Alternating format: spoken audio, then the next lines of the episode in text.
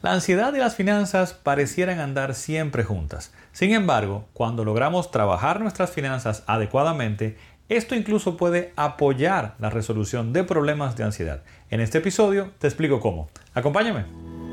Hola, yo soy Ramón Lidanzo y esto es Yo Puedo Invertir Podcast, donde te llevo información para alcanzar tus metas financieras a través de la inversión y buen manejo de tus finanzas. Este es un podcast y una conversación que me toca un poquito más de cerca, va a ser un poquito personal, porque hace ya algunos años que vengo tratándome un trastorno de ansiedad diagnosticado quizás recientemente, hace unos cuantos años solamente. Y te puedo decir que padecer de ansiedad, saber lo que es, cómo se siente un ataque de pánico, por ejemplo, y comenzar a tratarme y ver los avances en el mismo, pues considero que me ha ayudado, me ha permitido tener más empatía y poder apoyar mejor a otras personas en este aspecto de las finanzas. En mi caso yo puedo identificar cómo la ansiedad y las finanzas pues se relacionan y cómo incluso un buen manejo de mis finanzas puede tener un impacto muy positivo incluso en el proceso de tratamiento de trastornos de ansiedad como tal. Yo espero que este contenido pues quizá ayude a alguna persona que pueda estar pasando por alguna situación parecida a esta o que esté sufriendo de ansiedad por sus finanzas. Espero que sea de provecho. Entonces, Ramón, buenos días y bienvenido de nuevo. Buenos días, buenos días. Sí, buenísimo el tema que dejó Isaías. Yo estaba escuchando allá afuera y completamente de acuerdo con todo su planteamiento. Lo estaba escuchando y decía, así mismo es. dile más. exactamente, dile más, dile más. bueno, hoy nos traes la ansiedad y las finanzas. Es como una especie de matrimonio. Eso va junto. Eso va junto, siempre. Dependiendo, dependiendo. Sí, así es. Y de hecho, eh, bueno, quise venir a cabina para forzarme eh, pues a, trabajar este asunto porque quiero traerme también como, eh, digamos, ejemplo del asunto de la ansiedad. Yo he estado luchando de hace varios años con un trastorno de ansiedad. Eh, y yo creo que muchos de nosotros, quizás lo que es, eh, mucha gente nos ve que venimos a la radio, que hacemos cosas en redes sociales y demás, y entiende como que tenemos todo resuelto. Qué vida tan plena. y no tenemos que luchar con ciertas cositas. Entonces, em, como ejemplo de eso, de la necesidad de, de, luchar con este trastorno, con, este, con estos problemas, y cómo uno puede ir saliendo de ellos. Y en este caso específicamente, que yo trabajo la finanza, cómo en mi caso, por ejemplo, las finanzas me han ayudado a trabajar este, este mm. problema de, de ansiedad y eh, la traje a mi ansiedad, porque aquí estamos con, Porque de las cosas que, que, menos les gusta a ella es exponerse. o sea, mm, salir. Oh. Sí, Ay, pero está haciendo un ejercicio interesante. Completamente, completamente. Yo estoy al borde de un ataque de pánico. Lo disimulas muy bien. Eh, tengo pues mucho tiempo. Por, abrirte a los caminos sí, Tengo mucho tiempo trabajándolo y, y parte del, del, proceso es ese, es exponerse. Es lo que ayuda bastante. Qué valiente. Ahí estamos, sí. Y cuando, y cuando tú planteas eso de exponerte a aquello que, te da mucha, mucha ansiedad y tú lo haces desde ese ejercicio consciente de debo hacerlo completamente. para poder romper la, la inercia. no hay otra forma de luchar con este tipo de cosas si no es eso es consciente y es un asunto intencional y, exponerse completamente. Qué bueno. Es necesario. ¿Por qué la ansiedad está tan pegada con, las finanzas? Hay dos, yo traje aquí unas cuantas notas que tomé, tanto de mi experiencia como lo que veo ayudando a otras personas. Hay dos razones eh, o dos vías por las cuales se relaciona la ansiedad con, la finanza. Una es eh, provocada por las mismas finanzas y aquí yo dividí en los tres niveles que yo he identificado que la ansiedad y, y las finanzas se relacionan. Pero también hay personas, por ejemplo, como yo, que vienen con un trastorno quizá de, ansiedad, que eh, la ansiedad a las finanzas específicamente es simplemente un síntoma adicional, que tiene que entonces trabajar la parte de base. Y yo quiero hablar de los dos casos porque incluso en, en, esa, cuando tú tienes un trastorno de ansiedad como tal, el manejar tus finanzas también apoya la resolución de, ese problema. Porque te da, te da paz, te da control. Sí, y sobre todo espacio, espacio para poder trabajar la ansiedad. Eh, pero antes primero quisiera tratar lo que son los tres niveles que yo he identificado en los que las la, finanzas lo provocan ansiedad. Bolígrafo, para ver a qué nivel estoy. La, primera es la ansiedad, yo le llamo por inestabilidad o problemas financieros. Entonces mm. aquí es el asunto de que evidentemente si yo no puedo proveer hoy, aquí el problema es el hoy, la incertidumbre del hoy.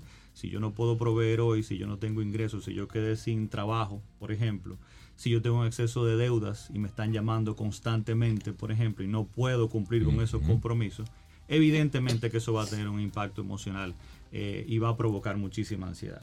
Ese es el primer nivel. ¿Qué hacer en ese caso? Bueno, pues ahí tenemos que trabajar esa parte de las deudas, hacernos conscientes del problema financiero que, que, tenemos, eh, probablemente buscar apoyo en familiares, buscar apoyo en tratar de consolidar esas deudas, tratar de negociar esas deudas y comenzar a trabajar ese, ese, ese problema.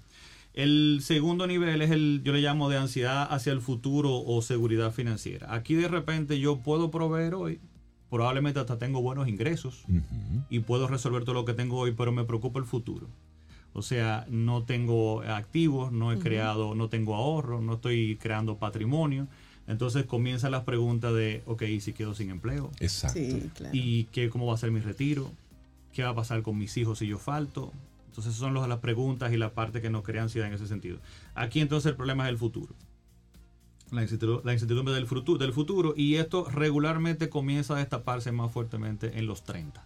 Cuando yo estoy ya cercano a los 40, comienzo a preguntarme, tengo familia, tengo responsabilidad, entonces ya comienzo, ok, si yo falto, y cuando yo tenga 50 y no consiga empleo, por ejemplo.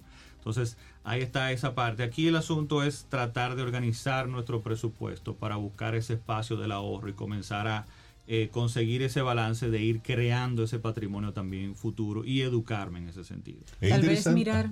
Perdón. Por favor. En ese sentido, tal vez mirar, por ejemplo, membresías que pago que no estoy usando, porque de repente una persona dice, sí, pero como yo si gano lo mismo saco dinero para ahorro? Pero entonces mirar entonces el gasto, si no puedo modificar el ingreso, mirar el gasto y qué de ahí que estoy pagando fijamente, yo no, no necesito en este momento. Quizás estoy pagando un club, pero la verdad no lo uso, no lo necesito, lo hago por un estatus o porque mis amigos son miembros y comenzar a recortar ahí y, y usar eso inteligentemente de verdad para el ahorro, no para gastarlo en otra cosa otra vez. Sí, la gente, por ejemplo, yo siempre digo eso, o sea, claro que tú tienes que estar buscando forma de, de aumentar tus ingresos, pero lo primero en lo cual tú puedes accionar es tu gasto. Sí. O sea, es lo primero que tú puedes accionar. Entonces, no vas a poder accionar si no tienes un presupuesto. Y mucha gente le tiene miedo al asunto, al asunto, de hacer un presupuesto, que eso me va a limitar, que entonces me voy a cohibir. No, la idea no es cohibirte, es ser inteligente con tu gasto y dirigirlo a lo que a ti te entrega valor es ir a ver en qué estoy gastando y si me doy cuenta, yo siempre hago la referencia de que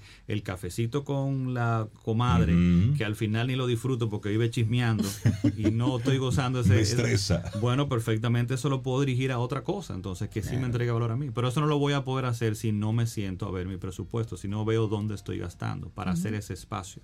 Y dentro de ese espacio es que puedo reducir, como tú dices, para lograr entonces ahorrar y crear ese patrimonio para el futuro. Eh, vamos entonces con el tercer nivel, que es eh, el nivel de ansiedad, yo le digo, de la pérdida ah, del estatus o de perder lo que tengo.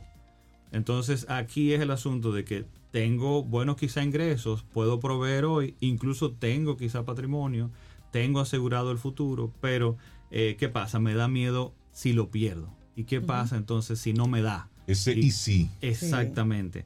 ¿Dónde lo coloco? Bien, eh, el problema aquí es una combinación de, del hoy y el mañana, pero es más de un asunto de perspectiva. Eh, ¿Qué está pasando aquí? Muchas veces yo digo que no estoy educado, que yo siempre comento que si tus ingresos crece más rápidamente que tu capacidad de administrarlos, entonces te pones en la eh, disyuntiva de que puedas perderlo. O en muchos casos que no puedas incluso disfrutarlo correctamente. ¿Qué le pasa? Le pasa a la gente que se gana la lotería. Es decir, eso estadísticamente a nivel mundial. Es así.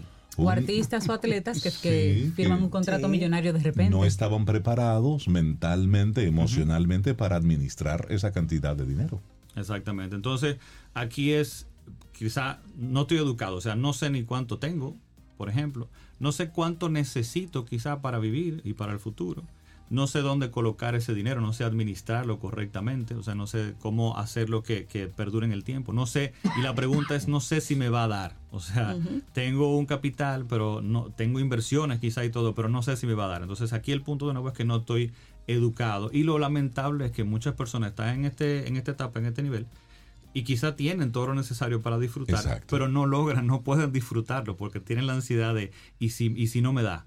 ¿Y si qué pasa esto? Entonces no conozco cómo administrarlo y no lo disfruto como tal. En ese mismo renglón, es muy común tu ver en las redes, en cualquier lugar, o cualquier persona decir, vive el presente, enfócate en el aquí, en el ahora, el mañana traerá lo suyo. Sí, pero tú conectas con las responsabilidades que sabes que tienes a futuro si estás vivo, porque todo es en ese, en ese si estoy vivo tengo que pagar, si estoy vivo tengo que provocar y, sostener toda una estructura.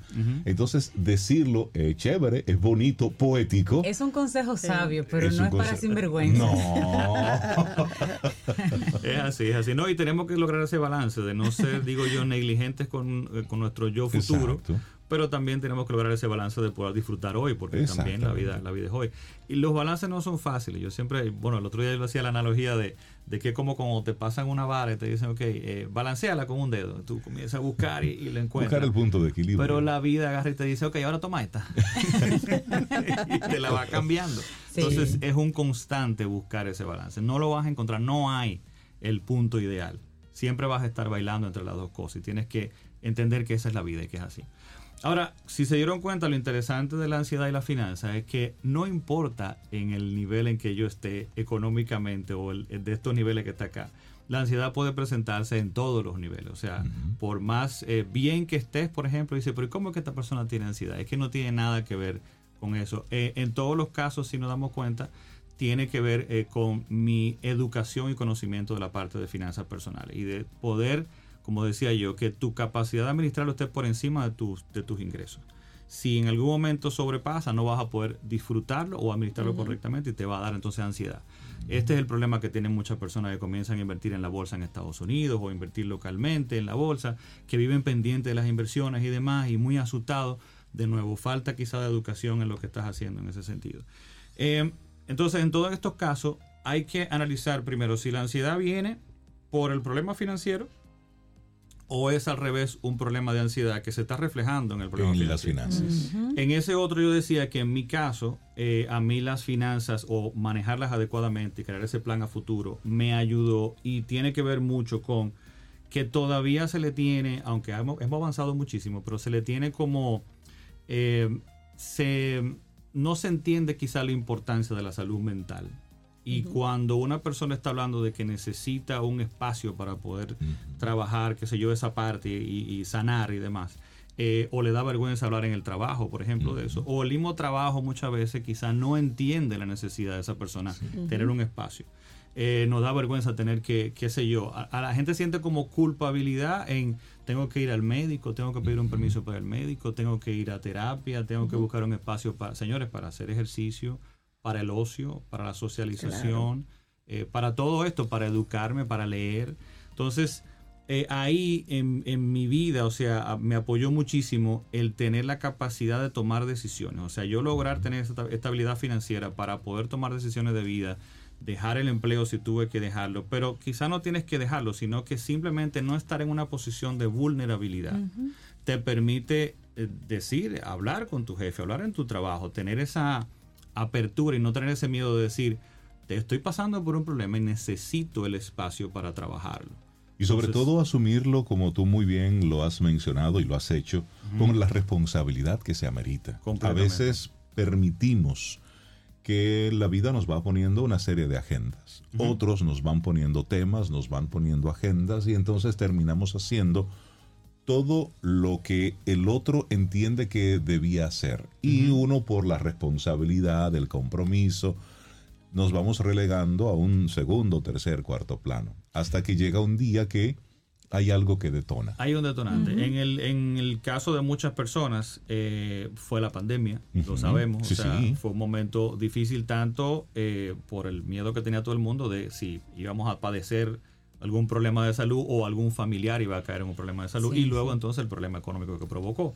Entonces, este fue el detonante, pero muchas veces tiene que ver, yo digo que la pandemia detonó muchísimas cosas, pero ya la sociedad y la carga que tenemos del estilo de vida que tenemos ya venía haciendo un trabajo y venía, ya venía pasando factura. Totalmente. Y fue simplemente un detonante. En el caso fue la pandemia, pero en cualquier persona puede ser la, muerte de un familiar, un problema de, salud, un problema en el trabajo, quedar sin empleo, puede ser el detonante definitivamente. Sí, algo que te mueva, que te mueva el piso. Definitivamente. Que tú no lo estabas esperando. Pero nada, concluyendo, definitivamente que en todos los casos tener esta estabilidad financiera y trabajar mis finanzas, incluso si, si no es que tengo un problema de ansiedad por las finanzas, me va a permitir el espacio entonces de yo poder ocuparme y dedicar esas horas al día que voy a necesitar, por ejemplo, sin esa, ese estrés de que no estoy produciendo, por ejemplo, porque esta estabilidad financiera me permite este espacio de sanar, de trabajar eso que está, que está, trabajando, que está eh, eh, causándome inconveniente en ese momento. Qué buen tema, Ramón. Gracias por tocar este tema, por abrirte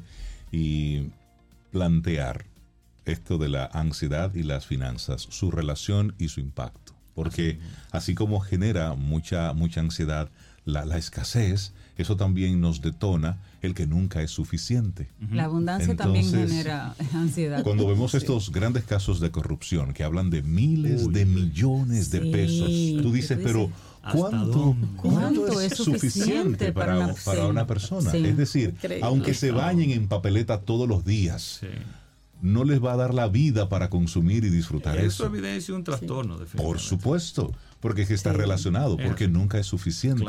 Entonces quiero más, quiero más, quiero más, quiero más. Y eso es un sinónimo evidente de un tema mental. Eso es ahí, ansiedad y finanzas. Esto está relacionado. Ramón, la gente que quiera seguirte en Yo Puedo Invertir.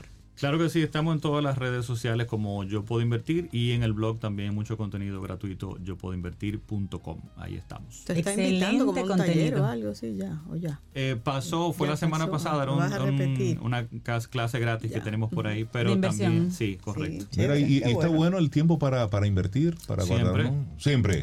Todo el tiempo. Está bueno. pero ahora está como mejor, tal vez. Hay oportunidades muy buenas en este momento para quien inicia. Hay que hablar con Ramón. Ramón siempre tiene esa actitud Mejor invertir que gastar. por supuesto. Un abrazo, Ramón. gracias.